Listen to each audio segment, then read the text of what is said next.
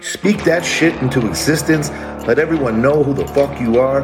Put your head down and go to fucking work. Welcome to the pain zone. It's where we live. The king is back. And show the freaking world how great I am. Hell, I'm 300 pounds too. What you wanna do? bodybuilding fans around the world, welcome to the Cincinnati Podcast. Herzlich willkommen zu einer neuen Folge des Cincinnati Podcasts.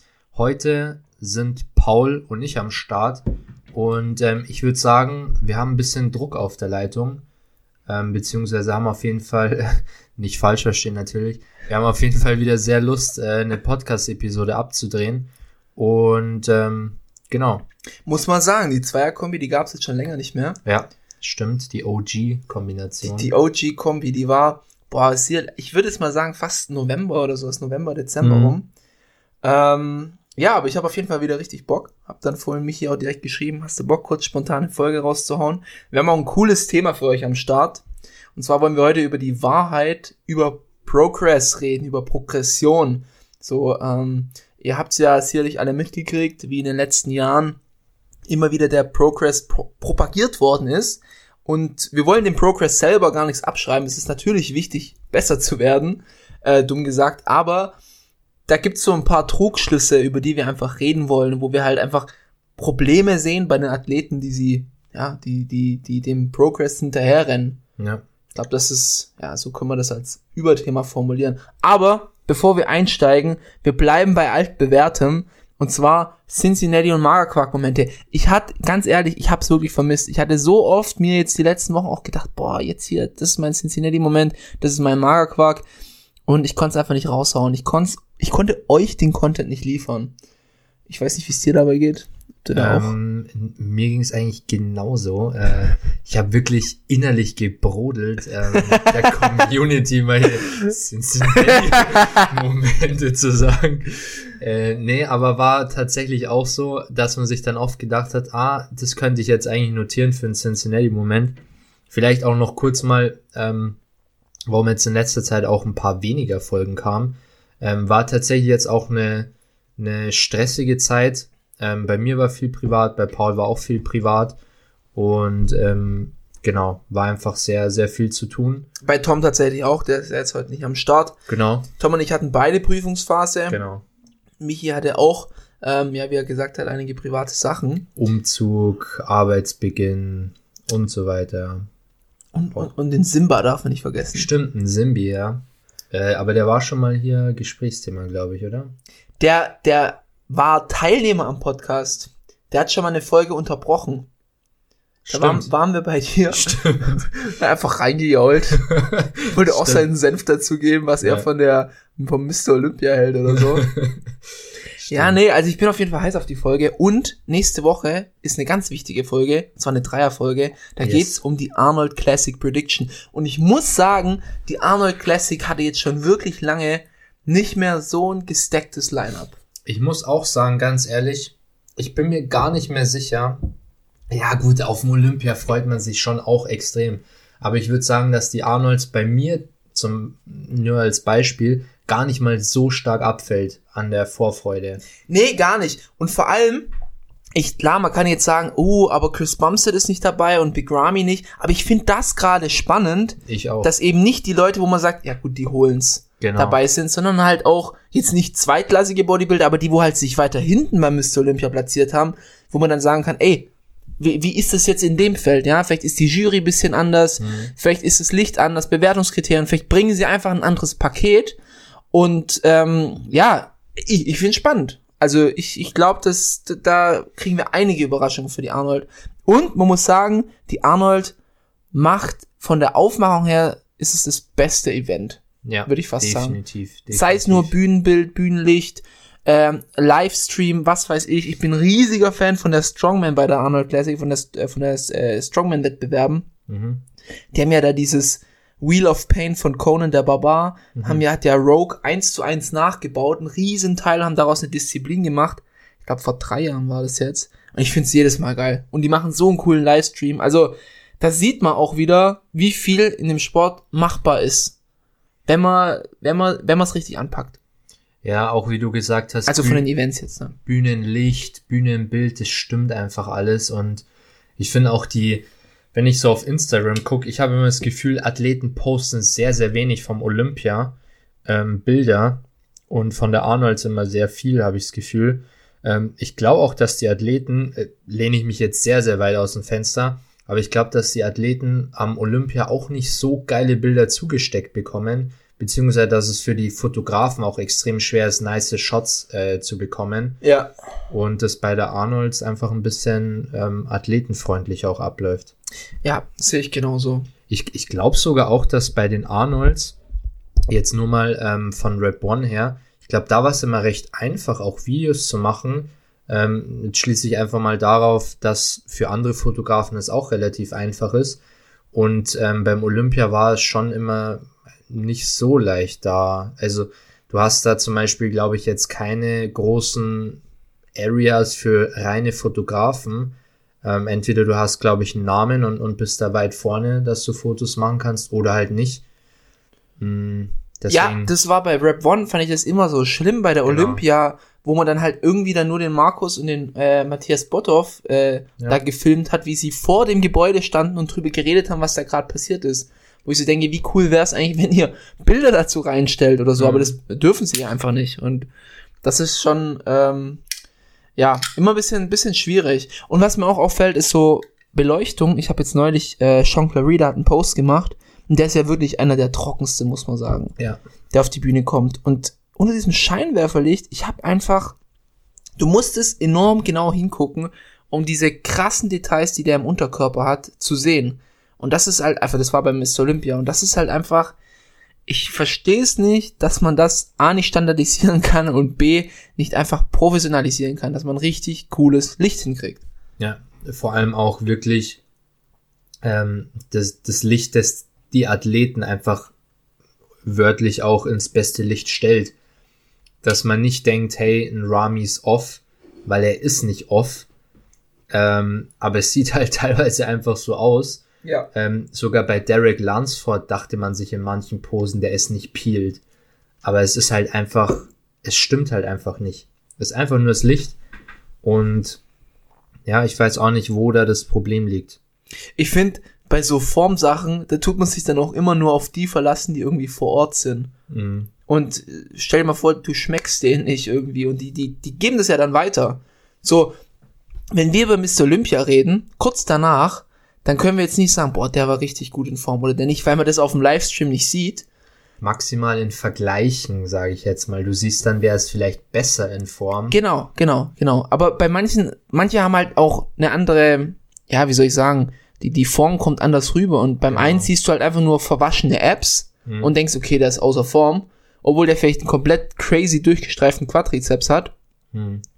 Also deswegen, und da muss man sich halt dann immer auf die Berichterstattung verlassen, die dann halt sagen, ja, der war jetzt nicht in Form und dann kann man das ja auch nur selber wiedergeben, ja, okay, der war jetzt nicht in Form oder so. Aber in was für Maß und ob das jetzt wirklich repräsentativ ist, ist immer so ein bisschen schwierig. Ja. Ich glaube, wir machen einen Cut an der Stelle. Haben wir noch in der drei-Episode genug zu reden. Ja, sowieso. Ah, äh, eins wollte ich noch sagen, was die Arnold richtig gemacht hat, ist Nick Strength and Power als Sponsor zu nehmen. Der macht Alles hier richtig. regelmäßig äh, Werbung und ich verstehe es nicht, warum das nicht andere Events genauso machen. Alles richtig gemacht, ja. Wir hatten ja noch die, äh, beim Olympia wurde er gesperrt für seinen Content. Gut, war wahrscheinlich nicht gewollt erstmal, Ich glaube, aber, das war vom Livestream-Anbieter. aber ist trotzdem passiert. Und ähm, ja, nicht optimal, würde ich sagen. Weil Nicht Nick, optimal. Nick Strength and Power halt schon auch viel, viel Popularität dem Sport einfach bringt, muss man einfach so sagen. Absolut. Aber da können wir auch gleich mal anknüpfen an meinen Magerquark. Und mein einer Magerquark war Mhm. dieser Vergleich von Ramon und Urs für die Arnold Classic. Und ich, mich nervt das wirklich, dass der Nick aufgrund dieser riesigen Fanbase, die ein Ramon hat, und äh, Bodybuilding in Brasilien ist crazy, sieht, setzt er immer den Ramon höher. Aufgrund der krassen Veränderung. Und ich finde, Ramon ist ein geiler, geiler Athlet, sieht super aus. Aber ich verstehe da nicht, dass man, wenn man den Olympia gesehen hat, wo ihn Urs deutlich geschlagen hat, oder zumindest fair geschlagen hat, dass man da nicht in Betracht zieht, dass Urs sich auch bei der Arnold besser platzieren wird. Ich meine, gut, man hat von Urs nichts gesehen, aber ich finde es immer so ein bisschen blöd, dass der Ramon einfach so höher gehandelt wird als ein Urs. Ich glaube, das ist auch dem geschuldet, dass äh, Ramon gefühlt täglich ein Formupdate hochlädt und Nix sich auch da bisschen so selbst irgendwie dann hochpusht, weil er reagiert wirklich auf jedes Formupdate von ihm. Oh, Ramon, looking, looking good, was weiß ich, was er immer sagt. Ähm, keine Ahnung. Und ehrlich gesagt, ich sehe jetzt auch nicht so, weil ich glaube, das wu- wurde auch kurz genannt. Ähm, er findet, dass, äh, dass Ramon sich extrem stark verbessert hat von das, der letzten, da, das sehe ich nicht. von der letzten ähm, Show bis, bis jetzt. Und ich sehe es halt auch absolut nicht. Für mich sieht es vielleicht nicht eins zu eins so aus, aber es ist jetzt kein Sprung, wo du sagst, Chris Bumstead drücken vorletztes Jahr, äh, vorvorletztes Jahr und letztes Jahr. So, dass du wirklich siehst, da Vorvorletzt- ist so viel Beef drauf Genau, gekommen. zwei- 2019 zu 2020 meinst Genau. du? Ja, Sehe ich, ich nicht. ich, ich glaube, das braucht er auch diesen Sprung. Also ich finde gerade so beim Latt fällt er schon stark ab. Und meiner Meinung nach ist er nicht Classic. Das ist nach wie vor einfach mein Problem, dass er für mich einfach keine schöne Physik hat. Also keine Physik, die ich geil finde. Da finde ich einen Urs um Längen besser. Um Ja. Längen. Und ein Urs äh, kommt von der Shape eher an einen Chris ran. Und Übel. Chris ist halt nun mal das Aushängeschild der Klasse, als jetzt ein, ein, ein Ramon. Wir hatten es letztens, haben wir doch gesprochen, dass Urs und Chris sich eigentlich von der, vom Frame her schon sehr ähneln. Also von der, ja, wie die Muskulatur aussieht, auch vom, vom V-Taper und Ja, so auch so der, der hochsitzende Latt und, Genau. und von der Arme-Shape her. Das, die passen da sehr gut zusammen. Wobei ich auch sagen muss, dass ein Urs im Unterkörper, zumindest von der Vorderansicht, ihm auch überlegen ist. Hätte ich jetzt auch gesagt, ja. Ich glaube, bei Chris ist es immer die, die Quad-Form, Ja, die, ein bisschen Struktur, die ihm Strich so ein die bisschen. macht. Hm. Mm, aber ja. Naja, also das war einer meiner Magerquark. Ähm, dann machen wir erstmal einen Cincinnati-Moment, was Positives. Und äh, ja, genau, ähm, es ist offiziell. Ähm, wir waren am Mittwoch beim Notar und ähm, ich bin jetzt Teil von, von Hyped Supplements. Und das war für mich so ein äh, ja, kleines Highlight diese Woche. Ähm, falls ihr es noch nicht wusstet, Michi hat eine, eine Supplement-Firma, die heißt Hyped und mit einem sehr, sehr geilen Produkt. Unbedingt das Produkt abchecken. Das Basis. Und genau, wir haben jetzt ähm, ja äh, beschlossen, wir machen das jetzt zusammen. Haben auch viel geplant für dieses Jahr. Und da war die, ja, die Unternehmensgründung war schon so ein kleines Highlight für mich diese Woche. Mhm. Für, für mich war es tatsächlich ein bisschen unspektakulär. Dankeschön. äh, nee, aber es, es, es lief halt schon davor, sage ich mal. Das war jetzt für mich echt nur noch so ein, so ein offizieller Kram. Ja, Aber Klar. es ist auf jeden Fall ähm, auch geil, dass es jetzt auf dem Papier endlich so ist. mhm. Und ähm, wir auch die gleichen Rechte haben, sage ich mal. Und ähm, ich glaube auch, dass, dass wir da, dass das auf jeden Fall die richtige Verpflichtung war, sage ich jetzt mal. Mm, Und dass wir da auf jeden Fall eine geile Marke äh, an den Start bringen. safe. Und vor allem, Michi hat jetzt schon im letzten Jahr oder in den letzten zwei Jahren schon so viel Arbeit dort geleistet, dass man da ja schon eine richtig gute Foundation hat und darauf auf jeden Fall noch aufbauen kann. Nee, ich bin gespannt, was die Zukunft bringt. Ja. Wir haben, wie gesagt, viel geplant für dieses Jahr und ich, ich sehe dem Ganzen sehr erwartungsvoll gegenüber. Was mir auch immer. Ja, ich genauso. Geile Partnerschaft. nee, äh, was was äh, ich auch immer wichtig finde, da sind Paul und ich halt auch auf einem Nenner, dass wir immer zum, zum Maximum halt gehen wollen, beziehungsweise auch immer das Beste rausholen wollen. Und das sehen wir jetzt auch beim Way, das immer noch nicht fertig ist. Aber ähm, wir bleiben so lange dran, bis wir auch wirklich 100% zufrieden sind. Und ich glaube, ähm, das könnt ihr auch auf jeden Fall in Zukunft von, von Hyped, generell von der Marke, ähm, erwarten, dass wir immer, immer unser bestes Paket bringen. Auf jeden Fall. Und jeglicher Content, der auf Social Media gemacht wird, der wird von Herzen von uns gemacht. Ja. Und da geben wir uns auf jeden Fall Mühe. Da könnt ihr euch sicher An sein. der Stelle gleich mal vorbeischauen. Äh, hyped unterstrich Supplements. Mm, Wir geben uns auch sehr viel Mühe, dass der Content wirklich ähm, auch weiterhilft. Also wir posten seit jetzt paar Wochen keine stupiden Produktbilder mehr. Vielleicht klar, um den Feed bisschen schön zu halten, ist auf der ersten Seite ein Produktbild, aber dahinter ähm, sind immer, immer Seiten mit Infos, mit Studien. Ähm, Paul hat auch schon ein nices Rezept abgedreht. ja, das ist aber echt gut geworden. Ja, gönnt's euch.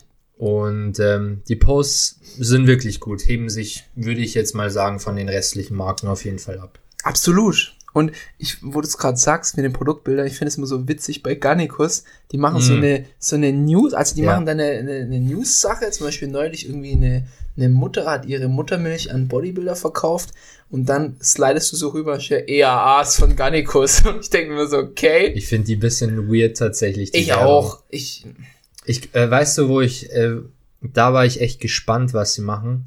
Beziehungsweise ich habe dann geguckt, Garnicus, als nochmal was mit George Peterson kam. ja, Ich glaube, ähm, Bericht oder so, Autopsiebericht. Da habe ich dann mal geguckt, ob sie dann auch was reinpacken Haben sie als es gemacht? Werbung. Haben sie aber nicht. Das wäre nämlich schon echt irgendwie ein bisschen daneben gewesen. Aber ich glaube, bei Arnie, bei aber dem hier, Auto, ich hab's erst gerade. Gemä gemäß internationaler Medien soll Arnold Schwarzenegger einen schweren Autounfall verursacht haben. Ähm, die Fahrerin habe durch den Unfall Verletzungen am Kopf davon getragen, musste ins Krankenhaus gebracht werden. Und dann Magnesium Stack jetzt im Big Pack. also ein bisschen Also ein bisschen befremdlich ist es. Ich Ja. weiß nicht. schon irgendwie. Würde sowas nicht machen. Irgendwie ihr Content auf Instagram ist eigentlich echt auch nur noch News, habe ich das Gefühl. Ja. Ja, aber es ist bei Cincinnati auch so. Ich würde sagen, Eben. die kopieren uns, glaube ich, ein bisschen. Ja. Aber Leute, bei uns seid ihr immer fünf Minuten früher informiert. Und ähm, wir decken auch mehr Content ab. Ja, absolut. Definitiv. Also wer Bodybuilding liebt, sollte uns folgen und nicht Garnicus. no front, Scha Garnicus macht, schamloser macht Mistkerl hier. Job. Aber wir, wir filtern dann so ein bisschen jetzt. Zum Beispiel, wenn schmale Schulter einen Shitstorm bekommt, ähm, ist es nicht unbedingt immer ein Post bei uns wert, Ja, sondern eher wirklich die, die Big, Big News auch im, im Bodybuilding-Bereich. genau. Also bei mir war noch ein, ein Cincinnati-Moment. Bei mir ist, ist die Prep gestartet vor drei Wochen.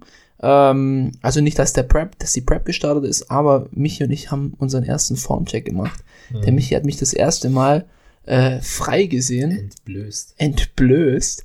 Und äh, ja, der Coach, Coach war zufrieden. Und Norm hat's auf jeden Fall gepasst. Ähm nee. ähm, Ja, passt perfekt. passt eigentlich perfekt. Ähm, nee, war auf jeden Fall. Ich bin gespannt auf jeden Fall auf die, auf die Saison. Wird, wird spannend. Wird, glaube ich, schon, schon ein ziemlich gutes Paket. Wir wollen aber natürlich noch nicht zu viel verraten. Nee, es sind ein bisschen, ich, ich spanne jetzt mal den Bogen zu meinem Cincinnati-Moment. Und zwar bist du ein bisschen wie Urs jetzt auf seine Vorbereitung, so ein Shadow Warrior.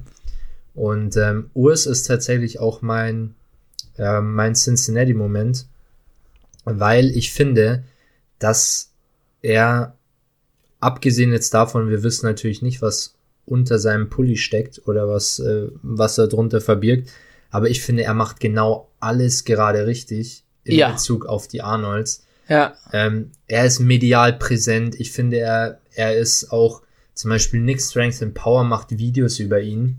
Ähm, finde ich einfach mega.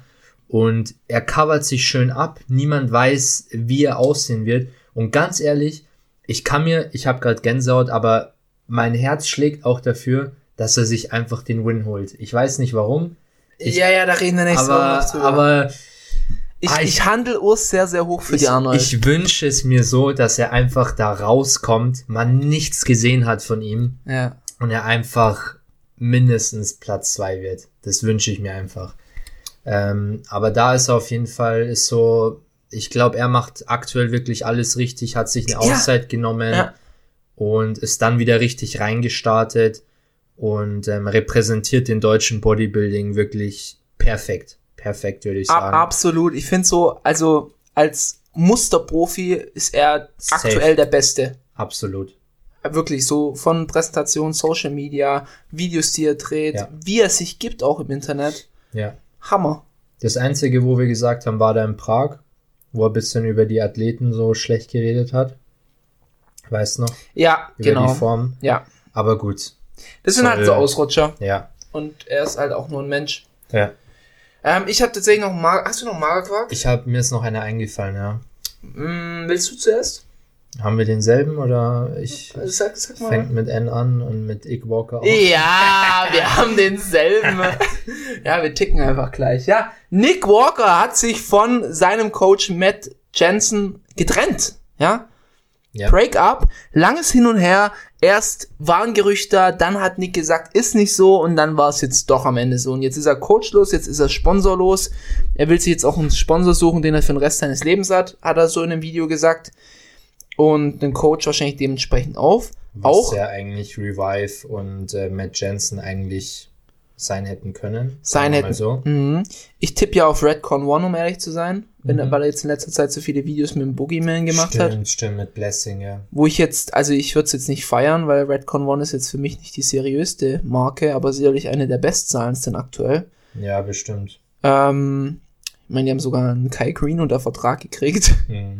Und ähm, ja, nee, äh, willst du, du darfst mal zuerst. Wie, wa- was sagst du dazu? Warum regt uns das so auf? Uns, uns regt's auf, weil wir Nick Walker Fans sind oder seine Mentality auch einfach nice finden. Und für uns das eher so eine kindische, emotionale Entscheidung ist. Wir wissen natürlich nie, was im Hintergrund passiert ist, aber hauptsächlicher Grund sollte auch gewesen sein, dass äh, Matt ihn nicht für die Arnolds vorbereiten wollte, einfach weil er sich auf den Olympia konzentrieren wollte, auf den nächstjährigen. Und ähm, das fand Nick nicht so geil, weil er eben auf der Arnolds ähm, mitmachen wollte. Und da, wir haben ja im Vorfeld auch privat schon mal schon ein paar Mal drüber gesprochen, da müssen wir halt schon sagen, verstehen wir jetzt auch nicht so ganz, beziehungsweise verstehen wir nicht, warum sich Nick darüber beschwert, ähm, weil ehrlich gesagt, Nick hatte eine sehr lange Saison letztes Jahr und ähm, du kannst, du brauchst auch einfach mal eine Auszeit und ähm, ja, ich weiß gar nicht, wie ich jetzt, wie ich meine, meine Argumente hier am besten sortieren soll. Für, es, es macht einfach, Matt ist ein super Coach, auch ein super langfristiger Coach, der seine Athleten nicht verbrennt innerhalb von zwei Saisons und ja, der auch bestimmt aus der Vergangenheit gelernt hat, auch wenn er nicht mehr Coach von, von Dallas McCarver war, als er gestorben ist. Aber sowas nimmt man definitiv auch mit, wenn es mal der, der eigene Athlet gewesen ist. Und ähm, ja, für, für, für mich persönlich ist die, die Entscheidung oder die Herangehensweise von Nick jetzt einfach ein bisschen hitzköpfig, als, als wäre ihm das Ganze so ein bisschen zu Kopf gestiegen. Ähm, man muss dann schon auch mal ein bisschen bedenken, wer hat ihn jetzt da auch hingebracht, wo er gerade ist. Ja. Und ähm, irgendwie unsympathisch. Macht, macht ihn gerade echt sehr unsympathisch. Also hat bei mir auf jeden Fall Sympathiepunkte verloren. ja. Ich bin auch ein riesengroßer Nick Walker-Fan. Ähm, und ja, es kam halt gerade so ein bisschen hitzköpfig. Ich meine, klar, da gibt's jetzt viele Gerüchte und was am Ende passiert ist, weiß man jetzt nicht. Aber im Zweifel äh, würde ich halt dann eher sagen, für den Coach, für, über den alle Athleten wirklich loben, also seine Athleten, die, die äh, loben den Matt in die Höhe, auch menschlich. Ja. Und Matt gibt sich auch menschlich einfach top, wenn man sich mal Podcast und Videos etc. von ihm äh, reinzieht. Und für mich ist es halt einfach schlüssiger, dass da eher so der, ja, dass da der, der Nick eher einen kleinen Höhenflug hatte. Mhm. Und das kann man ja natürlich auch verstehen, wenn man so hochgehypt wird, dass man da einen kleinen Höhenflug bekommt. Aber, ja, wie du sagst, Nick sollte vielleicht nicht vergessen, wer ihn dahin gebracht hat. Und Matts Interesse ist halt der langfristige Erfolg. ja. Und das hat ja auch ähm, Matt auch ganz klar gesagt. Also klar, er hätte jetzt Nick auch versprechen können, du holst dieses Jahr den Mr. Olympia, aber das wird er wahrscheinlich auch nicht getan haben. Da würde ihm wahrscheinlich gesagt haben, okay, langfristig kannst du Mr. Olympia gewinnen, Ja. wenn wir alles richtig machen. Und wenn du jetzt nicht ausbrennst, wenn du jetzt nicht mit, äh, äh, äh, na, mit, mit Medikamenten übertreibst und, keine Ahnung, die Wampe wieder rauskommt oder sonstige Sachen und er sich einfach komplett ausbrennt, dann kann das was werden. Aber Nick ist halt, ja, Nick ist schon ein ziemlicher Sturkopf. Mhm. Ich fand zum Beispiel jetzt auch, ein Hunter hat nach Mr. Olympia mehr richtig gemacht als der Nick, weil Nick, Mhm. Nick ist ja noch mal aufgegangen. Der ist ja, das sieht ja jetzt noch mal ganz krasser aus. Mhm. Und Hunter hatte ja jetzt erstmal, ich glaube, drei Monate zum Beispiel nur THT gemacht, hat er neulich einen Post gemacht, Mhm. also Ersatztherapie. und ähm, hat sich dann die Ruhe gegönnt und ja, das, das, ist, das ist halt so das. Willst du, willst du kurzfristig das Maximum rausholen oder willst du langfristig der Beste sein, der du sein kannst? Ja. Und da ist es halt auch mal wichtig, einen Schritt zurückzugehen. Deswegen, ich fand's richtige Entscheidung. Nick hatte eine ultra lange Saison letztes Jahr. Das ist die einzig richtige Entscheidung, nicht die Arnold zu machen. Ja. Vor allem, weil es jetzt auch nicht viel Gutes fürs Ego gewesen wäre, wenn er gegen äh, Brandon Curry verloren hätte. Muss man halt auch sagen, ja. Ja, vor allem, wenn er dieses Jahr kommen will und das Ding eigentlich gewinnen möchte. Ja. Und vielleicht zwei Takes noch dazu. Zum einen weiß ich jetzt auch nicht, ob es die beste Entscheidung war, auch kurzfristig gesehen einfach. Weil theoretisch Nick würde jetzt einfach einen anderen Coach nehmen. Ähm, ich glaube, dass Nick kein einfacher Athlet ist in der Peak Week, ähm, weil er auch viel aufladen muss, so wie ich das auch letzte Saison mitbekommen habe. Und ich glaube, dass Matt da mittlerweile ein gutes Rezept oder die beiden zusammen ein gutes Rezept gefunden haben, ähm, das funktioniert. Und ich weiß nicht, ob es so clever ist, dann in, in so einem Moment, wo man weiß, hey, wir haben jetzt endlich ein gutes Rezept gefunden, ähm, dann einen Coach zu wechseln, der nicht von neu beginnen muss, weil man hat ja schon Erfahrungswerte, aber der wahrscheinlich auch nicht die hundertprozentige Formel direkt zu Beginn hat. Und ähm, zweiter Take, ich kann mir auch vorstellen, dass Nick ein bisschen angepisst war wegen seiner Olympiaplatzierung und insgeheim auch unzufrieden war und eventuell Aber das war ja nicht nur insgeheim, das war ja wirklich schon. offensichtlich unzufrieden, ja. Mhm. Ähm, vielleicht hat er da auch so ein bisschen das Ganze irgendwie für sich Matt in die Schuhe geschoben, dass, keine Ahnung, vielleicht haben sie irgendwas angepasst, man weiß es ja nicht. Und Nick war irgendwie sauer, keine Ahnung. Kann ich mir auch gut vorstellen, dass er da irgendwie den Frust vom Olympia noch mitgenommen hat. Hm. Und ähm, ja, von außen betrachtet eine sehr, sehr unsinnige Entscheidung. Wie gesagt, wir wissen natürlich nie, was, was hinter den Kulissen passiert. Aber haben wir jetzt ähm, nicht wirklich verstanden. Gab ja noch das Gerücht, dass Nick anscheinend von Matt verlangt hat, dass er alle anderen Athleten droppt für ihn. Ja. Das ist halt jetzt auch so ein Gerücht, wo ich so sagen muss, das war wahrscheinlich irgendwas, was, selbst wenn was Wahres dran wäre, dann sicherlich hat das nicht so gesagt. Ja. Das ist so klassische, klassisches Zitat halt rausgesucht, was man halt hören möchte, so ungefähr. Richtig, ja. Ähm, ja. Aber trotzdem, nichtsdestotrotz, Situation ganz komisch. Wir sind, glaube ich, gespannt, wer der nächste Coach von Nick sein wird. Wahrscheinlich so, also ich könnte mir vorstellen, dass tatsächlich so ein Honey Rambot oder sowas. Ja. Wer coachen die Jungs bei Redcon One? Da gibt's so auch sicherlich einen, der. Wen hat Blessing? Ist der nicht bei Neil? Ich glaube, Blessing ist bei Neil, ja. Neil jetzt, Hill. oder Chris Acito? Nee. Ich glaube Neil Hill. Aber ich hätte jetzt auch so Chris Acito irgendwie noch im Kopf gehabt, der passen könnte. Ich hoffe nicht, dass er nach Kuwait geht. Das, Sonst- das wäre auch noch so ein Ding. Jetzt sage ich, sonst gewinnt er den Olympia nie. Hau ich jetzt einfach mal hier so raus. Oh, oh, ui. Statement. Das gewinnt er nie, wenn er nach Kuwait geht. Hm. Ja, mal schauen, aber Hani Rambot könnte eigentlich schon passen, ja. Naja, wir sind gespannt. Wir sind gespannt. Hast du noch einen Cincinnati oder Magerquark? Hm, nee, das war's. Gut, dann würde ich sagen, wir starten einfach direkt mal ins Thema rein, oder? Ja, starten Die, wir rein. die Wahrheit über Progress. Also erstmal vielleicht nochmal ganz kurz vorweg, was ist Progress? Progress ist äh, ja Progression, besser werden, äh, breiter, schneller, stärker, höher, was weiß ich. Ähm, warum ist es wichtig? Haben wir auch ein paar coole Podcast-Folgen dazu. Pro Progress oder Progressive Overload ähm, ist ein sehr wichtiges Grundprinzip von Training und das bedeutet am Ende eigentlich nur, damit wir, damit der Körper sich immer weiter adaptiert, müssen wir irgendwie den Stress erhöhen. Das heißt, ähm, sagen wir, ihr beugt 100 Kilo fünfmal und wenn ihr jetzt in einem Jahr immer noch 100 Kilo fünfmal beugt, und das ist euer ganzes Beintraining, euer Körper wird sich an die 100 Kilo fünfmal beim ersten Mal adaptieren, das heißt, er baut Muskulatur auf, bis er das leicht bewältigen kann. Das ist ja der einzigste Sinn, warum wir Muskulatur aufbauen. Das ist genauso wie wenn ich äh, handwerklich arbeite und äh, Hornhaut an den Händen krieg. Das ist ja nur, um die Arbeit, die ich bewältige, zu stemmen. Und wenn dann die Hornhaut noch dicker werden soll, muss die Arbeit härter werden. Genauso wie das, unser, unser, unser Unterkörper, unsere Beine adaptieren sich an diese 100 Kilo fünfmal. Und wenn ich in einem Jahr immer noch nur diese 100 Kilo fünfmal beug, da denkt sich der Körper auch, ey, ich kann es ja bewältigen. So. Genauso wie du durch einfachste Alltagsaktivitäten ja auch irgendwie Muskulatur aufbaust, aber immer nur bis zu dem Maß, wie anstrengend sie sind. So, jeder Mensch hat ja auch eine Grundmuskulatur, einfach Mhm. nur, weil wir Schwerkraft auf der Erde haben und wir irgendwie unseren Körper halt bewegen müssen. Dadurch haben wir unsere Grundmuskulatur und alles drüber hinaus ist halt eben ein Stress, an dem wir uns adaptieren müssen. Heißt, wenn wir weiter adaptieren müssen, muss der Stress irgendwann mal höher werden, damit der Körper immer weiter sagt, okay, es wird ja noch anstrengender, noch anstrengender und ich muss wachsen, wachsen, wachsen, wachsen. Das ist Progression. So, Vielleicht nur ein ganz kurzer Einwand, weil es mir gerade gekommen ist. Wäre tatsächlich auch mal interessant, wie wir aussehen würden, wenn wir im Weltraum leben würden für eine längere Zeit.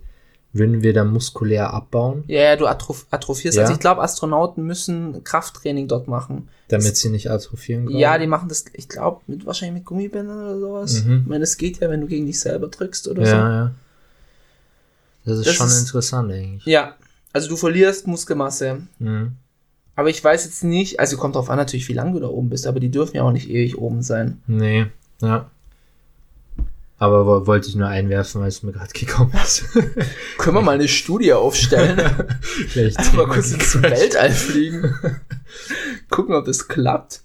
Ja, ähm, und deswegen, das ist, war in vieler Munde und man darf, man muss es sagen, es ist wichtiger, es ist wichtig, Progressive Overload, also progressiver den Trainingsstress zu erhöhen.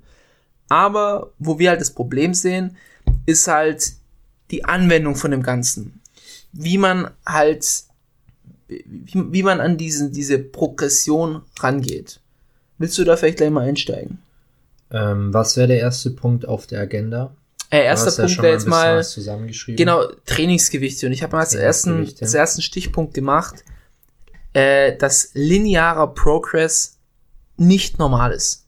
Es Ja. ist nicht normal, dass wir jede Woche stärker werden. Ja. Ja, ich glaube, der, der Punkt ist tatsächlich auch recht, ähm, recht einfach abgehakt. Und zwar das ganz klassische Beispiel, wenn wir wirklich jede Woche Progress machen würden, würden wir irgendwann bei, keine Ahnung, 1000 Kilo Kreuzheben ankommen, was ja absolut einfach äh, unrealistisch ist. Und das hört sich jetzt ein bisschen übertrieben an, aber ich glaube, viele haben im Unterbewusstsein schon diesen Gedanken, dass sie sich vielleicht nicht von Woche zu Woche, manche bestimmt auch von Woche zu Woche, ähm, steigern müssen ähm, oder steigern wollen, was auch einfach nicht ähm, sinnig ist. Ich meine, du kannst, es kommt auch sehr auf den Trainingsstand an, du kannst dir zum Beispiel nicht erwarten, wenn du fünf Jahre gut trainiert hast, ähm, dass du dich dann von Woche zu Woche im, im Schrägbankdrücken steigerst. Das, das wird nicht passieren. Du kannst vielleicht mal eine Rap mehr rausholen oder so. Oder kannst über verschiedene Rap Ranges oder so gehen, bisschen mehr Sätze rausholen oder so, mehr Sätze machen. Ähm, aber per se das Gewicht wirst du nicht einfach von Woche zu Woche steigern können. Genau, also als Anfänger, man kann ja mal so zwischen Anfänger, Fortgeschrittener und Profi unterteilen. Äh, Anfänger kannst du sicherlich noch von Training zu Training steigern und dann irgendwann mal von Woche zu Woche, dann irgendwann mal vielleicht nur noch von Monat zu Monat und ein Profi vielleicht von Trainingszyklus zu Trainingszyklus, wenn überhaupt, manchmal auch erst von halbem Jahr zu halbem Jahr. Ihr habt den, der Progress ist irgendwann einfach nicht mehr so messbar, wie ihr euch das vorstellt. Also es ist nicht so, dass wir immer mehr draufladen können. Und ähm, es ist halt so, dass weshalb dieser Trugschluss von Training zu Training oder Woche zu Woche, warum das nicht funktioniert, ist der Körper, klar, wir geben ihm jetzt einen Reiz, diese Woche tun wir 105 Kilo auf 5 Beugen und er adaptiert sich dran, aber diese Adaption, die er innerhalb von einer Woche hat, reicht gar nicht aus, um da noch mehr reinzuquetschen. Die reicht nicht für eine weitere Rap aus, die reicht auch nicht für ein bisschen mehr Gewicht drauf aus, außer wir tun irgendwann mal wirklich Mikrogewichte drauflegen, äh, was auch komplett unnötig ist. Also ihr braucht nicht immer kleinere Gewichte oben drauflegen, sondern es reicht auch, wenn ihr jetzt mal äh, eine Woche oder zwei Wochen hintereinander genau die gleiche Leistung bewegt. Und vielleicht die letzte Rap ein Ticken leichter ist, nur ein Ticken, so ein Mühe leichter. Das reicht dann auch und irgendwann hast du so viel Potenzial, dass du noch eine Rap machen kannst. Und ähm, wo wollte ich jetzt drauf hinaus? Genau, dass es halt äh, manchmal die, diese, diese Adaption an den Stress, dies, die dauert so lang, dass es, dass halt eben diese, diese Volumensteigerung oder die Trainingsgewichtssteigerung, was auch immer, dass die einfach lang dauert, bis sie merklich da ist. Man muss auch mal sagen, ähm, so einfach funktioniert es natürlich auch nicht im Körper. Wenn du jetzt in Woche eins das Gewicht bewältigst, dass du in Woche zwei extreme Gains hast. Das ist immer auch ein bisschen zeitversetzter äh, Prozess. Wenn du in Woche vier Kraftzuwächse hast, hast du wahrscheinlich in Woche eins Sachen richtig gemacht. Wenn es in Woche sechs nicht mehr wirklich weitergeht, liegt der Grund nicht an Woche fünf meistens, sondern vielleicht schon eine oder zwei Wochen davor. Ähm, deswegen ist es, also ich glaube, dass auch ein großes Problem ist beim, bei dem Gym, klassischen Gymgänger, dass das Programming nicht auf einen Zeitraum ausgelegt ist. Deswegen glaube ich, entsteht auch immer der Trugschluss, okay, ich habe jetzt hier das Gewicht drin stehen, ich möchte mich steigern. Ähm, jetzt zum Beispiel in, in meinem Trainingsplan oder natürlich auch in deinem, äh, deiner ist ja von mir, äh, äh, andersrum. Meiner ist von dir. Ja. Dein Trainingsplan ist ja von mir. Ja, passt. ähm, ist Progress halt ein Parameter beziehungsweise eine eine Methode, die eingebaut wird in den Plan. Also es ist klar definiert, wann und auf welche Art und Weise der Progress erfolgt. Das heißt, du hast auch nicht diesen, okay, ich muss jetzt in der nächsten Woche Gewicht drauflegen, weil du ganz genau weißt, wie und wann der Progress zu erzielen ist. Und dann kannst du checken, ob du ihn erzielt hast. Also bei mir ist es äh, in der Regel immer so, dass wir versuchen, irgendeine Form von Progress in der letzten Woche vom Trainingszyklus vor einem Deload zu haben. Ja. Und danach hast du ja einen Deload und du entwöhnst dich erstmal wieder vom Training. Du, du tust in dieser Woche quasi sogar Muskulatur verlieren auf einem wirklich kleinen Level, aber um dann wieder Potenzial zu haben, im nächsten Zyklus einen draufzusetzen. Deswegen sage ich ja, Progression ist einfach nicht linear. Und was auch noch ganz krasser Faktor ist, ist halt einfach, dass Tagesform dein Progress so krass verschleiern kannst, Mhm. kann, dass du, ja, dass du denkst, okay, es geht rückwärts. Deswegen muss man das auch immer als Ganzes betrachten. Also du kannst jetzt nicht jede Woche in One Rep Max versuchen und dann erwarten, dass das der, der, der, beste Faktor ist. Ja. Wenn du wahrscheinlich nur eine halbe Stunde weniger schläfst, kann es auf einem gewissen Level vielleicht schon eine ganze Wiederholung ausmachen, die du dann weniger schaffst. Das heißt dann aber nicht gleich, dass du jetzt Muskulatur verloren hast, sondern einfach, dass deine Tagesform es nicht hergibt, besser zu werden.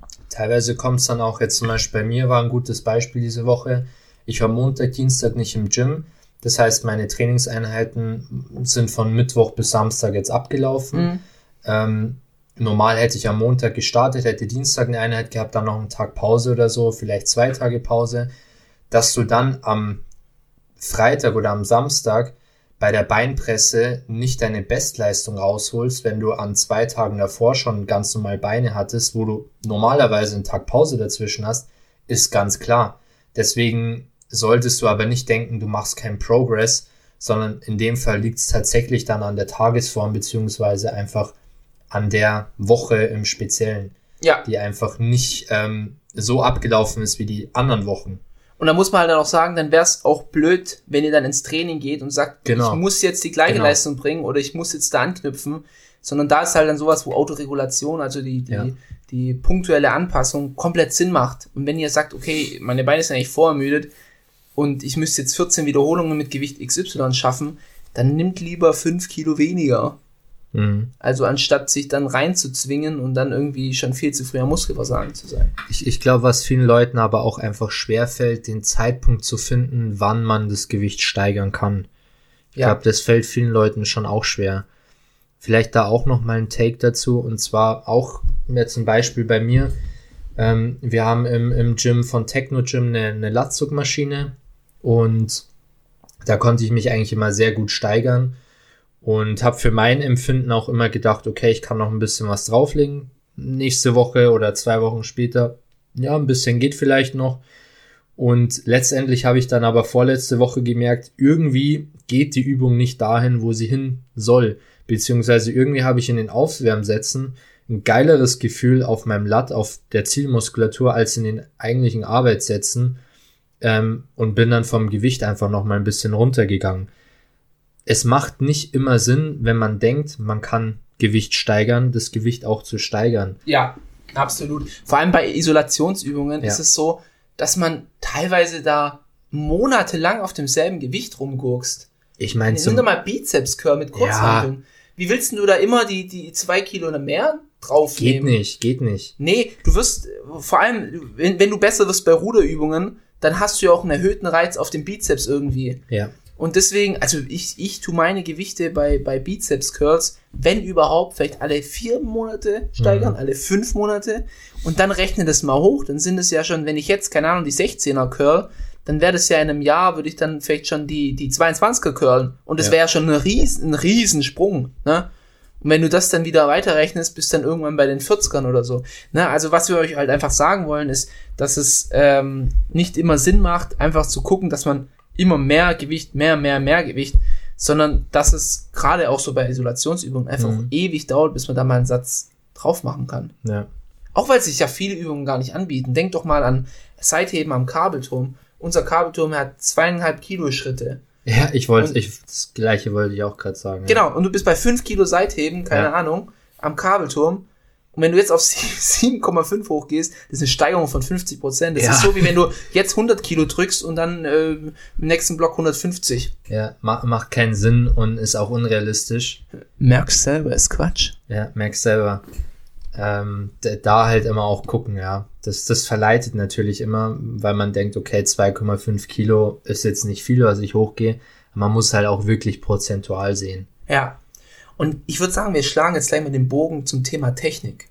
Ja, Und du hast da vorhin einen guten Punkt angebracht, den haben wir schon davor einen kleinen Talk gehabt. Äh, Führ den direkt mal aus. Ähm, genau, also wir haben auch jetzt zum, zum Thema Gewicht. Ähm, es geht auch immer darum, wie bewegt man auch dieses Gewicht. Und da ist eben die Technik auch für, für mein Empfinden auch einfach extrem wichtig, ähm, weil es bringt nichts, wenn ihr 10 Kilo mehr auf der, auf der Stange habt, aber es einfach diese 10 Kilo mehr nicht in der Zielmuskulatur ankommen und ihr theoretisch mit 10 Kilo weniger eine bessere, zielführendere Ausführung habt und die Zielmuskulatur einfach besser trifft. Genau. Ähm, da kommt wieder dieser, es ist ja eigentlich ein klassischer Spruch, es ist ja eigentlich schon klischeehaft, aber dein Muskel sieht nicht, wie viel Gewicht du da drauf hast. Nee. Was ankommt und was den Reiz am Ende beim Muskel ausmacht, ist die mechanische Spannung. Und wenn du jetzt, nehmen wir nur mal ein plumpes Beispiel, Romanian Deadlifts. Du machst 140 Kilo und machst eine langsame Exzentrik, machst unten eine Pause, gehst dann explosiv hoch. Oder du machst 160 Kilo und gehst schnell runter, bounce wahrscheinlich unten noch irgendwie rein oder so, federst das Ganze hoch. Ja, du hast mehr Gewicht verwendet, aber dadurch wird nicht mehr beim Zielmuskel ankommen. Im Gegenteil, ich würde sagen, dass die zweite Technik deutlich schlechter ist, ähm, einfach weil du deinen Muskelarm nicht gut spürst und ein erhöhtes Verletzungsrisiko hast und trotzdem äh, viel mehr Gewicht bewegen musst, in der Hand hältst, quasi, was dann auch noch deutlich mehr Ermüdung kostet. Ähm, deswegen, es ist ja immer, Progress ist immer unter der Prämisse des, der gleichen Umstände. Mhm. Und da ist halt so dieser Punkt Technik, wo ich halt sag, es ist so unglaublich wichtig, dass die Technik konstant bleibt. Und nicht, dass ihr sagt, okay, ähm, ich tue jetzt meine, ich tue jetzt Technik einbüßen, nur um mehr Gewicht drauf zu packen. Ja, macht keinen Sinn. Und man muss auch sagen, zum Beispiel, wenn ihr jetzt, der, der Sport ist einfach ein langfristiger Sport, wenn ihr wirklich erfolgreich sein möchtet. Und Progress sollte deshalb für euch auch immer eine langfristige Angelegenheit sein und nicht kurzfristig. Und klar, ihr könnt beispielsweise, gehen wir wieder zurück zum, zu der Latzugmaschine, wenn ich da meine 100 Kilo drauf habe, klar kann ich 110 Kilo draufpacken. Die Muskulatur, die ich damit aber mehr trainiere oder das, das Gewicht bewältigt, ist wahrscheinlich einfach Hilfsmuskulatur, die in, in dem Bereich einfach noch die, die restlichen Kilos rausholt. Auf Dauer, wenn aber weniger Last im, im Zielmuskel ankommt, werdet ihr einfach weniger Progress auf Dauer machen, weil der wahre Progress kommt nur, wenn ihr auch wirklich die Zielmuskulatur trifft, die dann auch in Zukunft einfach besser werden kann.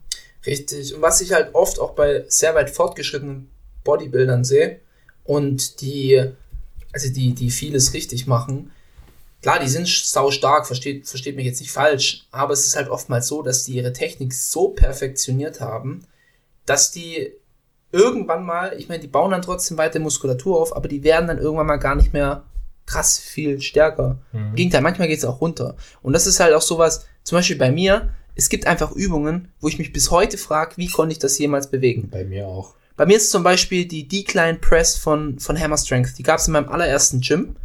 Und da hatte ich, meine Bestleistung waren 100 Kilo pro Seite auf drei Reps. Und heute, wenn ich, wenn ich jetzt heute mal wieder in dieses Gym gehe, das war vor, sicherlich vor vier Jahren oder so, wo ich das bewältigt habe, und ich pack da, ja, vielleicht 70, 70 Kilo pro Seite drauf, denke ich schon, reicht vollkommen.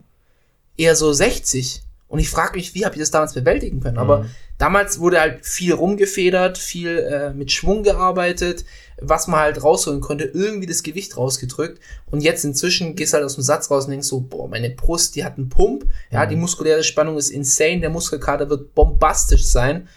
Und trotz, ja, und, und ich bin ja deutlich muskulöser wie vor vier Jahren. Aber du bewegst halt einfach diese Last nicht mehr. Kniebeugen, genau das gleiche Beispiel. Ich habe ich hab auch schon mal 180 gebeugt. Die könnte ich heute nicht mal, die, die könnte ich mir im Traum nicht vorstellen, dass ich nochmal 180 beug. Aber der Quad ist trotzdem gewachsen. So, und das sehe ich halt sehr, sehr oft bei Bodybuildern, dass die irgendwann mal die Mind-Muscle-Connection, also die, die, die Verbindung mit dem Muskel, die können den Muskel so gut nutzen, dass der gar nicht mehr viel Gewicht braucht. Seitheben ist ja auch ein gutes Beispiel. Ich habe auch schon mal mit, mit, ja, das war ein bisschen scheiß Technik, aber ich habe auch schon mal mit, mit 30 Kilo Seitheben gemacht. Und inzwischen reichen mir 18 Kilo oder 20 Kilo aus. Und äh, ja, es, es kommt trotzdem perfekt an. Ja. Es ist auch, äh, kurzer Fun Fact, Alexikon hat auch immer behauptet, er macht mit 30ern Seitheben. Ja, der hat doch behauptet, dass er Profis coacht, also. Äh, Aber ich behaupte es nicht nur, ich hab's getan. Ja, Amon war dabei. Das war im Outdoor-Gym war das. Ja? Ja, hier im Carport. Wahrscheinlich so Fake Weights. Ja, das waren noch so Schraubkurzhanteln. ja. Und äh, ich kann mich noch an Amons Blick erinnern, als ich damit fertig war. Und ich habe mir so gesagt, egal, ich hab's bewegt. So. Ähm, wo waren wir gerade? Ich hatte gerade einen Punkt im Kopf, aber irgendwie habe ich ihn verloren. Technik, Profi-Bodybuilder. Ah ja, genau. Ich, ich finde es auch so geil, wenn du eine ne gute Technik hast, beziehungsweise eine Ausführung hast, wo du genau weißt, es kommt direkt in der Muskulatur an, weil man muss sich jetzt auch wirklich mal, ich, ich bin sehr effizienzgetrieben. Mein Alltag ist wirklich, ich liebe Effizienz und ich hasse Ineffizienz. Mhm. Und ich, ich finde es einfach so geil, wenn du weißt, hey, du gehst an eine Maschine und theoretisch reicht mir ein Satz, nur mal theoretisch, reicht mir ein Satz, um ein besseres, um bessere Attacke auf den Muskel zu geben, einen besseren Reiz auszulösen, als wenn ein anderer Typ kommt und fünf Sätze macht. Ich denke ich denk mir, das immer bestes Beispiel ist doch unsere Beinpresse, die wir haben. Ja. Da machen so viele Leute, sind da stolz drauf, dass sie da 300 Kilo bewältigen. Und die machen dann irgendwie vier Arbeitssätze und dann machen sie noch Beinstrecker, Beincurls etc. Und nach dem Training, ja, die, ja, war gutes Training, laufen raus, fertig.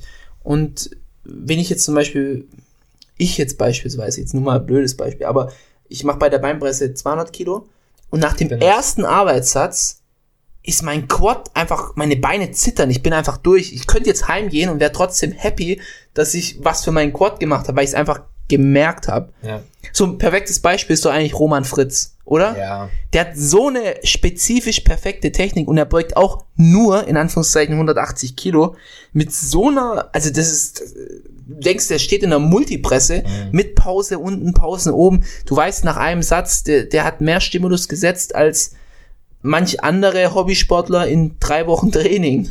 Und du merkst es halt auch einfach, macht euch wirklich in regelmäßigen Abständen Gedanken über eure Ausführungen, guckt nochmal. Was mir zum Beispiel auch immer hilft, Videos anschauen. Zum Beispiel, du kannst aus jedem Video, klar, manchmal ist es ein bisschen lang, diese ganzen Videos von Fabian oder so oder von Urs, aber du kannst immer mal einen kleinen Hint mit, mitnehmen, mh, den du einfach mal auch ausprobieren kannst. Und da geht's einfach auch um so Sachen, was du dir in deinem Kopf denkst, während du die Übung ausführst. Oder wie, keine Ahnung, wie du dich reinsitzt in, in den Sitz bei einer, bei einer Brustpresse oder so. Das sind kleine Nuancen, die aber in der Summe viel ausmachen.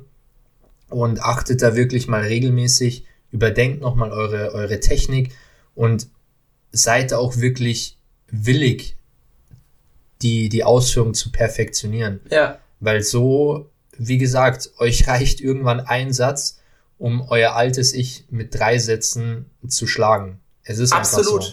Absolut. Und da sind wir auch bei dem Punkt, weshalb eigentlich ist es ja so, dass das Volumen immer mehr steigern muss. Du musst dein Volumen eig- eigentlich immer weiter steigern, damit sich der Körper weiter adaptiert. Das heißt, irgendwie immer mehr Sätze machen, immer mehr Gewicht, immer mehr Wiederholungen. Aber das siehst du gar nicht. Und die, es gibt genügend Profis, die vermutlich gleich viel Sätze machen wie zu ihren Anfängerszeiten. Einfach weil die Sätze viel, viel, viel effizienter sind. Ich gucke heute teilweise Pläne von mir früher an und denke mir so, wie habe ich dieses Volumen bewältigen können?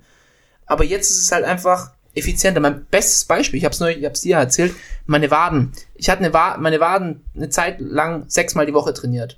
Dann irgendwann waren die so sore, also wirklich dauerhaft Muskelkater, dass ich sie auf viermal die Woche reduziert habe.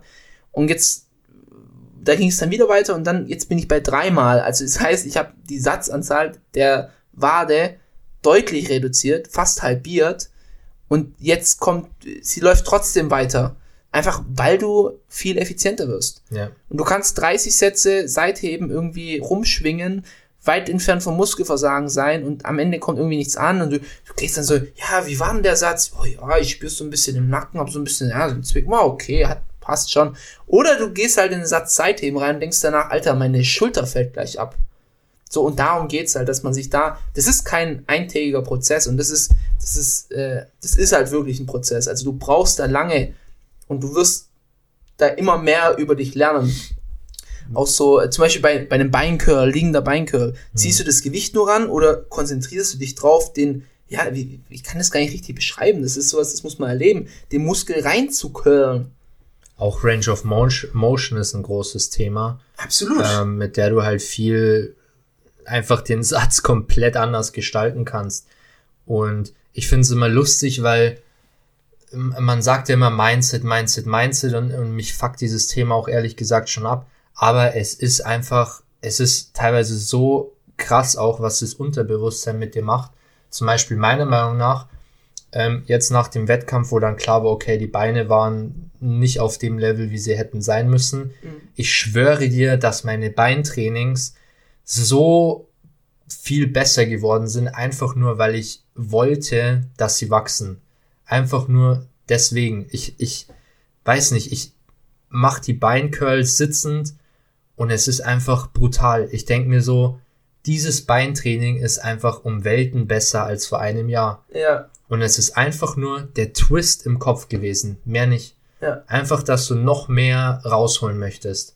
Und ich glaube, bei vielen ist auch so, vor allem bei den Beinen, dass sie sich auch denken, ja, muss jetzt nicht so hart sein oder es geht ja gar nicht um Intensität, sondern einfach nur, sie wollen es gar nicht so hart fokussieren. Und dadurch schluderst du schon ein bisschen rum und holst nicht effektiv was aus den Sätzen raus. Denke ich mir zum Beispiel auch, wenn ich jetzt sage, hey, ähm, irgendwie sind die Schultern jetzt nicht ganz so wichtig. Ich, ich könnte schwören, wenn ich Fokus auf die Schultern setze, würden mir acht Sätze genau dasselbe geben, wie wenn ich sage, äh, ich schluder ein bisschen rum bei den Schultern und mache halt die doppelte Satzanzahl. Wäre genau derselbe Effekt wahrscheinlich. Ja. Das ist, auch Aber- wieder, das ist immer wieder beim Thema bei den Leuten, die sich dann äh, freuen, wie viele Sätze die brauchen. Und Leute, ein kurzer Einwand auch, wenn ihr fünf Übungen macht, sagen wir einfach nur pauschal fünf Übungen, und ihr geht nach einer Stunde aus dem Training raus, ich schwöre euch, es war kein gutes Training. Ich schwör's euch. Ihr braucht, gut, das ist jetzt natürlich schwer, so eine Pauschale zu, zu finden, aber eine gute Übung mit einer ordentlichen Satzanzahl, mit Minimum drei Sätzen, sage ich jetzt mal, dauert keine fünf Minuten. Da, da seid ihr schon ein bisschen beschäftigt. Einfach weil die Sätze ein bisschen dauern, ihr auch ein bisschen Regeneration braucht, ihr vielleicht mal ein, zwei Aufwärmsätze macht. Das, das haut nicht hin. Absolut. Also bei mir ist es immer, bei mir waren es auch immer die, die Unter Unterkörperdruckübungen. Wenn ich jetzt aktuell meine Hack Squats in der Multipresse mache, ich bin da eine Dreiviertelstunde drin. Ja, also so, so Squat-Bewegungen, so, das ist halt auch immer Wahnsinn. Also das dauert Ja. halt wirklich ewig. Also, du brauchst das auch nach dem brauchst Satz. Du es, brauchst ja. nach dem Satz brauchst du deine Pause, Ja. bis du wieder klar denken kannst. Und ja, ich meine, ich muss mir auch oft genug, du wahrscheinlich auch oft genug die Sprüche anhören, ja, bist ja ewig hier und sitzt ja eigentlich nur rum, etc. Und äh, ich habe jetzt schon in deiner Zeit fünf Übungen gemacht. Ich so, ja, immer, herzlichen Glückwunsch. Aber ist es, wollen wir jetzt hier einen Stimulus setzen oder wollen wir möglichst viele Übungen absolvieren? Ja, Um des Übungsabsolvierts willen, wie auch immer. ja. Ja, Ich glaube, da können wir jetzt erstmal einen Bogen spannen, oder? Oder den Sack zumachen. Bogenspann ist Das hat jetzt nicht so gepasst, Nicht gepasst, ne. Mhm. Ich, ich würde vielleicht ganz kurz einfach, Fass du zusammen. ich fasse zusammen, was man machen sollte, Ja. auf was wir eigentlich hinaus wollen. Sucht euch eine Übung aus, die für eure Anatomie, Biomechanik passt, die sich gut anfühlt. Wählt euch eine, wieder, einen äh, Wiederholungsbereich aus, der für euch taugt für diese Übung, ja, die für euch da Sinn macht. Optimiert eure Technik und dann fangt mit einem Gewicht an, was ihr gut bewältigen könnt, aber wo ihr jetzt vielleicht nicht direkt ins Muskelversagen geht. Und dann fangt ihr an, von Woche zu Woche einfach eine Rap mehr zu machen oder 200 Kilo draufzuladen und die, die Anzahl gleich zu lassen, bis, äh, Wiederholungsanzahl gleich zu lassen, bis ihr irgendwann mal zum Muskelversagen kommt. Nach so drei, vier Wochen kommt ihr ans Muskelversagen. Dann macht ihr einen Deload, startet von vorne und könnt dann schon mal ein bisschen mehr Gewicht draufpacken. Und dass ihr halt eben immer so guckt, also ich finde es auch wichtig, dass man zum Muskelversagen geht, zumindest occasionally, also äh, zu bestimmten Zeitpunkten, einfach um zu schauen, ist der Progress da. Aber ihr braucht nicht jedes Mal eure Maximalkraft antesten, sondern einfach mal so ein bisschen, einfach sagen, okay, mein Ziel ist es jetzt nicht, mehr Gewicht zu machen, sondern mein Ziel ist es jetzt, den Muskel optimal zu trainieren, ihn maximal zu stimulieren. Ich will diesen Satz so effizient wie möglich machen. So, und dann schaut ihr halt immer, okay, ähm, irgendwann geht ihr ans Muskelversagen und dann könnt ihr Muskelversagen zu Muskelversagen vergleichen und könnt sagen, okay, ist was passiert, ist was nicht passiert. Ja, und wenn nichts passiert ist, könnt ihr auch, auch fragen, okay, wurde vielleicht meine Technik einfach nur besser. So, und dann kann es sein, wenn meine Technik jetzt optimal bleibt, dass vielleicht in sechs Wochen oder fünf Wochen ich, wenn ich wieder zum Muskelversagen gehe, dass ich dann vielleicht ein bisschen Progress gemacht habe. Und so versucht einfach hart bei den Übungen zu pushen, euch bei den Übungen Mühe zu geben, die Technik zu optimieren. Und selbst wenn ihr euch dann irgendwann mal verrennt und sagt, okay, hier geht's irgendwie nicht vorwärts, ich spüre auch meinen Muskel nicht mehr, kickt einfach mal die Übung für zwei, drei Monate raus, wie auch immer, packt eine andere rein und macht das gleiche. Technik optimieren, wieder reinpushen, mehr draufladen, mehr draufladen, mehr draufladen. Irgendwann habt ihr vielleicht ein Ende oder vielleicht auch nicht und ihr werdet der stärkste Brustpresser der Welt, wie auch immer. Und genau, hinterfragt euch auch einfach immer. Und, Genau. und, und ich denke halt, das ist halt auch das Gute daran, wenn man mal eine Übung austauscht. Also ihr müsst euch nicht immer störrisch an eine Übung halten. Wenn ihr eine neue Übung reinpackt, geht ihr meistens mit einem anderen Mindset ran. Also ihr, ihr sagt nicht, weil ihr vielleicht keinen emotionalen Bezug dazu habt. Ihr sagt nicht, keine Ahnung, ihr tauscht jetzt die Brustpresse gegen Kurzhanteldrücken aus und ihr habt keinen emotionalen Bezug, was ihr mal beim Kurzhanteldrücken gemacht habt, könnt ihr euch wieder von neu reinfinden. Und dann könnt ihr ja sagen, okay, und jetzt mache ich mal ein bisschen mehr, bisschen mehr, bisschen mehr, ihr werdet immer besser, besser, besser. Und dann schaut ihr halt irgendwann mal, okay, vielleicht habe ich mich jetzt wieder in meiner Technik verrannt. So. Und dann könnt ihr vielleicht mal wieder auf die Brustpresse zurückgehen. So. Ja. Ich, ich glaube, du hast auch noch einen, einen sehr wichtigen Punkt gesagt, und zwar mit dem Muskelversagen, dass man, wie du gesagt hast, zu den richtigen Zeitpunkten auch mal zum Muskelversagen gehen sollte, weil meiner Meinung nach auch das Gefühl für Intensität auch ein Faktor sein kann, der deinen Progress verschleiert, ähm, weil generell über Jahre gesehen verändert sich dein Gefühl für Intensität. Ich würde sagen, was bei mir jetzt eine, ich sage jetzt mal eine 8 von 10 Intensität ist, war wahrscheinlich vor zwei Jahren eine 10 von 10. Ja. Einfach nur vom Feeling her. Und deshalb ist es immer sehr wichtig, auch mal wieder, wie du auch gesagt hast, ein, ein Benchmark zu setzen, wo du sagst, okay, ich gehe ans Muskelversagen und habe wirklich diesen, diesen Wert, den ich auch wirklich dann vergleichen kann Ja. ähm, mit dem Wert in vier Wochen oder so, ist, glaube ich, auch ein wichtiger Faktor. Generell Progress zu tracken ist immer wichtig, die Situation so gut wie möglich zu standardisieren, dass ihr die Voraussetzungen immer so gut wie möglich reproduzieren könnt, weil nur dann könnt ihr wirklich sagen, okay, ich habe Progress gemacht oder nicht. Sonst gibt's einfach sehr viele Faktoren, die das Ganze beeinflussen können. Absolut. Und vielleicht noch ein letzter wichtiger Punkt ist, ähm, vergleicht bitte immer euren Progress. Ja. Und schaut dann nicht immer rechts und links, was der andere macht, weil ihr nie die Umstände kennt. Vielleicht hat er bessere Hebel für die Übung, vielleicht hat er ja einfach eine andere genetische Veranlagung zu der Übung, vielleicht macht er die Übung sehr, sehr häufig und vielleicht hat er auch einfach woanders gestartet. Wenn du beim ersten Mal Bankdrücken nur die Stange bewegst und dich dann auf 40 Kilo steigerst, hast du mehr Progress gemacht, wie der, der beim ersten Mal Bankdrücken 50 Kilo bewegt und sich dann nur auf 55 gesteigert hat. Ja. Also das ist auch noch was, was man äh, ähm, immer für sich selber vergleichen muss. Und ja, ein größerer Muskel ist auch ein leistungsstärkerer Muskel. Das ist ganz, ganz klar. Und ich sage jetzt, ich würde es mal so weit gehen zu sagen, dass Muskelmassezuwachs der einzigste wahre We Weg ist, stärker zu werden. Aber es ist halt immer auf deinen Muskel bezogen. Und wenn du, wenn dein Bizeps, von mir aus, de- dein Bizeps hat zwei Kilogramm Fleisch, wie auch immer, äh, und kann mit diesen zwei Kilogramm Fleisch 20 Kilo curlen, und ein anderer hat vielleicht nur 1,5 Kilogramm Fleisch und kann 24 Kilo curlen, dann, ja, so dumm es auch klingt, aber es ist komplett egal, was der andere macht. Ja. Schaut, dass ihr von euren 20 Kilo irgendwann mal mehr schafft, aber mehr dann halt auch nicht. Ja. Auch äh, anknüpfen an, an, an dem Punkt von dir.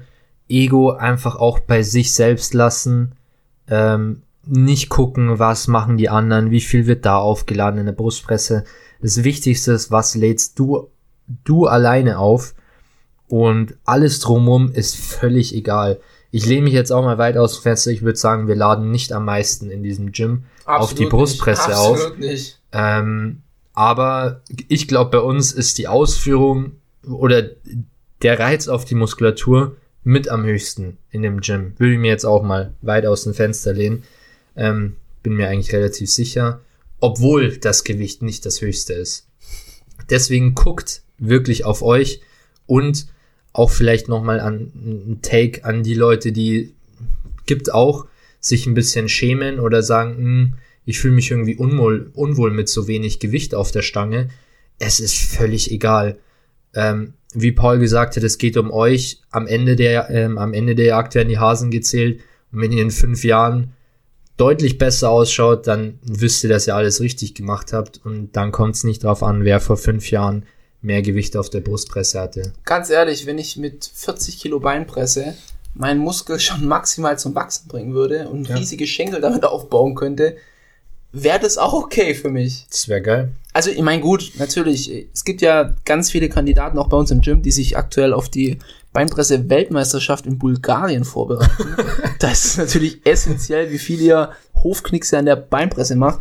Aber für die, die es nicht tun, seid froh, wenn ihr nicht viel Gewicht bewegt. Also ganz ehrlich, die- dieses, wa- was bringt dir viel Gewicht, außer dass du viele Scheiben rumtragen musst, eine hohe Ermüdung mit einhergeht und ja, Und ich sage euch auch, kannst dir nichts davon kaufen. ich sage euch auch ganz ehrlich, das meiste, das- was die Leute im Gym am meisten impressed, ist nicht das Gewicht auf der Übung, sondern wie ihr das Gewicht bewegt. Weil man merkt ganz genau, wann die Leute gucken und wann sie nicht gucken. Und wenn da einfach nur jemand 300 Kilo auf die Beinpresse auflädt, dann gucken die kurz hin, aber der Blick geht gleich wieder weg, weil man sich denkt, ja gut, Digga. äh, Also kommt, selber, kommt oder? natürlich drauf an, wer guckt. Ja. Aber wenn es jetzt, also wenn es bei mir, ich bin überhaupt nicht von irgendeinem Gewicht auf Mhm. der Stange begeistert, solange da keine solide Technik dahinter steckt. Ich denke mir nur immer, wenn ich jetzt zum Beispiel im Gym bin und einen Paul sehe, denke ich mir, geil, das kommt richtig geil in der Muskulatur an. Das sind dann so Sätze, wo ich zuschaue und mir denke, geil. Aber nicht, wenn jemand viel Gewicht auflädt. Ja, genau. Also was mich immer, was ich immer cool finde und wo ich auch so bei, bei Anfängern, was ich einfach Mhm. toll finde, ist, wenn die reingehen und eine tiefe Kniebeuge absolvieren. Ja, Mit solider Technik und sich dann bis zum Muskelversagen pushen. Das finde ich viel cooler, Safe. wie wenn die dann irgendwie 120 Kilo aufladen und dann Hofknickse anfangen. safe. Also wirklich, ich, ich, bin, ich bin von keinem Gewicht auf der Stange begeistert, wenn das nur halblebig ausgeführt wird. Ja, Am geilsten finde ich natürlich immer, wenn beide stimmen. Wenn du eine geile Technik hast und viel Gewicht wie bei bewegst. Roman. Roman, ja? Der, der hat halt viel Gewicht und eine geile Technik. Ach, ja, allgemein. Ich finde, also so, so kennst du dieses Video von äh, Jay Cutler, da trainiert er und macht Schrägbankdrücken mit 180 Kilo, glaube ich, waren's. Und ich glaube so neun Reps, nicht mal Muskelversagen. Und du siehst, du siehst ja perfekt, wie diese, das das sieht aus, wie wenn er in einer Multipresse wäre, aber er macht es frei. Auch, Ja. auch Ding, äh, äh, Lee Priest war auch so ein perfekter Kandidat. Schrägbank drücken, schön frei mit 140 Kilo, ganz auf die Brust runter, ganz oben kontrahiert, nicht mal bis zum Muskelversagen. Eine Rap sieht aus wie die andere. Hammer. Hammer. Das ist beeindruckend, wenn du mit Kontrolle viel Gewicht bewegen kannst. Das haut mich um. Ich finde es auch bei generell bei Profi-Bodybuildern so satisfying, wenn du den zuschaust bei einem Satz und es ist jemand, der, der schon auch viel Wert auf Technik legt. Du, du siehst in jeder Rap, wie es ankommt. Und ich finde, es sieht einfach geil aus. Ja. Das ist einfach, wo du denkst, geil, da kommt es einfach an. So kein Front an der Stelle, aber ich gucke einem David Hoffmann nicht gern beim Training zu. Nee, irgendwie Es, es macht keinen Spaß. Und so ein Roman, wenn der so, so ein langes Video raus, ich guck's mir jedes Mal gerne an. Jedes Mal denke ich, boah, ist das schön. Es ist einfach schön, wie er das bewältigt. Jetzt sind wir ein bisschen abgedriftet in den Gewichtsrand. Ja, Aber es ist halt Teil von Progression, beziehungsweise ein Teil, der oft ein bisschen falsch verstanden wird. ja. Und ähm, genau. Hast du noch Punkte auf deiner Liste? Ja, aber ich glaube, die passen jetzt auch nicht mehr so ganz dazu. Ich glaube, wir haben jetzt schon ein sehr gutes, sehr guten Schlussstrich gezogen. Wir sind schon bei über einer Stunde. Ich würde noch ganz kurz das raushauen. Bitte. Und zwar, Progress geht auch auf viele Art und Weisen. Ich glaube, das fasst jetzt vielleicht auch gut zusammen. Wir haben ja angesprochen, es geht um Technik. Es geht um Wiederholungen. Es geht auch um Gewicht. Es geht ähm, Auch Übersetze in bestimmten Maß. Genau, es, es sind viele Faktoren, die zum einen den Progress bestimmen, mit denen du ihn auch ermitteln kannst. Es gibt aber auch genauso viele Faktoren, beziehungsweise dieselben Faktoren, mh, mit denen du auch Progress erzielen kannst. Zum Beispiel eine Rep mehr ist Progress. Ein Satz mehr mit demselben Gewicht ist Progress. Ähm, selbe Satzanzahl, selbes Gewicht, selbe Rep-Range, ähm, bessere Technik ist Progress. Viele Art und Weisen, beziehungsweise Progress kannst du auf viele Art und Weisen erzielen und ist nicht nur auf einen Faktor beschränkt. Ich glaube, das Ding ist, wenn man das mal als Volumen zusammenfasst, Volumen als den Treiber Ja. für Muskelaufbau, kann man in Volumen unglaublich viele Faktoren reinbringen. Man kann es nicht in Zahlen fassen, aber zu Volumen zählt mechanische Last, was haben wir auf der Stange? Ja. Wiederholungen, Nähe zum Muskelversagen, ähm, Mind-Muscle-Connection muss man da irgendwie noch mit reinbringen. Technik muss man mit reinbringen. Trainingstempo, wie schnell bewege ich denn das Gewicht? Lasse ich es langsam ab, lasse ich schnell ab? Solche Sachen, äh, bewusste Kontraktion, keine Ahnung. Es gibt ja auch noch so, kennst du diese Geräte, wo man so äh, Elektroden auf den Muskel drauf macht? Selbst das wäre ja irgendwas, was den Reiz beeinflusst. Ja. Ähm, äh, ja, wie, wie vollfähig dein Muskel ist. Der, der Gly- Glykogenspeicher hat auch nochmal einen Einfluss über die wahrgenommene Erschöpfung etc., über das Anschwellen des Muskels. In, in Volumen läuft einfach so viel rein, was man berücksichtigen muss und in diesen Faktoren kann man Progress machen. Ja. Und nur weil du jetzt nicht mehr Gewicht auf die Stange packst, heißt es nicht, dass du kein Progress machst. Ja, ich glaube, das war jetzt nochmal ein guter Take auch. Ja, würde auch sagen. Willst du das Schlusswort haben? Mm, nee, eigentlich nicht. Nee, okay. ja, gut. Ähm, äh, ja. Also danke fürs Einschalten. Ich hoffe, ihr habt was mitgenommen. Es war viel gerantet, auch sehr breit gefächert, aber die Folge hat mir richtig gut getan. Fand ich gut.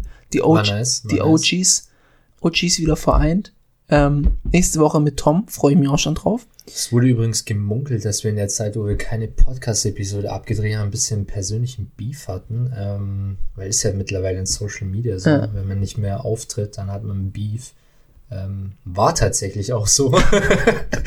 nee, Spaß. Kann den Kollegen überhaupt nicht leiden. Ja, Ja. nee, ähm, alles wieder gut. Wir haben's, wir haben's geklärt. ja gut. Wir haben uns wieder eingekriegt. Ausgesprochen. Ausgesprochen, ja. Jetzt machen wir wieder ein Versöhnungsvideo zusammen. Ja, nee. Auf jeden Fall danke fürs Einschalten. Ähm, Ich, ich war ein bisschen sauer, dass Paul mich nicht für die Arnolds vorbereiten wollte. er wollte da eigentlich starten, aber nicht so Bock drauf irgendwie, beziehungsweise hat gesagt, na, Michi, da fehlt's noch ein bisschen. Fand ich nicht so geil. Coach hat gesagt, Bro, du bist nicht mal IFBB, Bro, habe ich gar nicht verstehen können. ja, nee, Leute, äh, macht's gut und wir hören uns in der nächsten Folge. Ciao, ciao und adieu.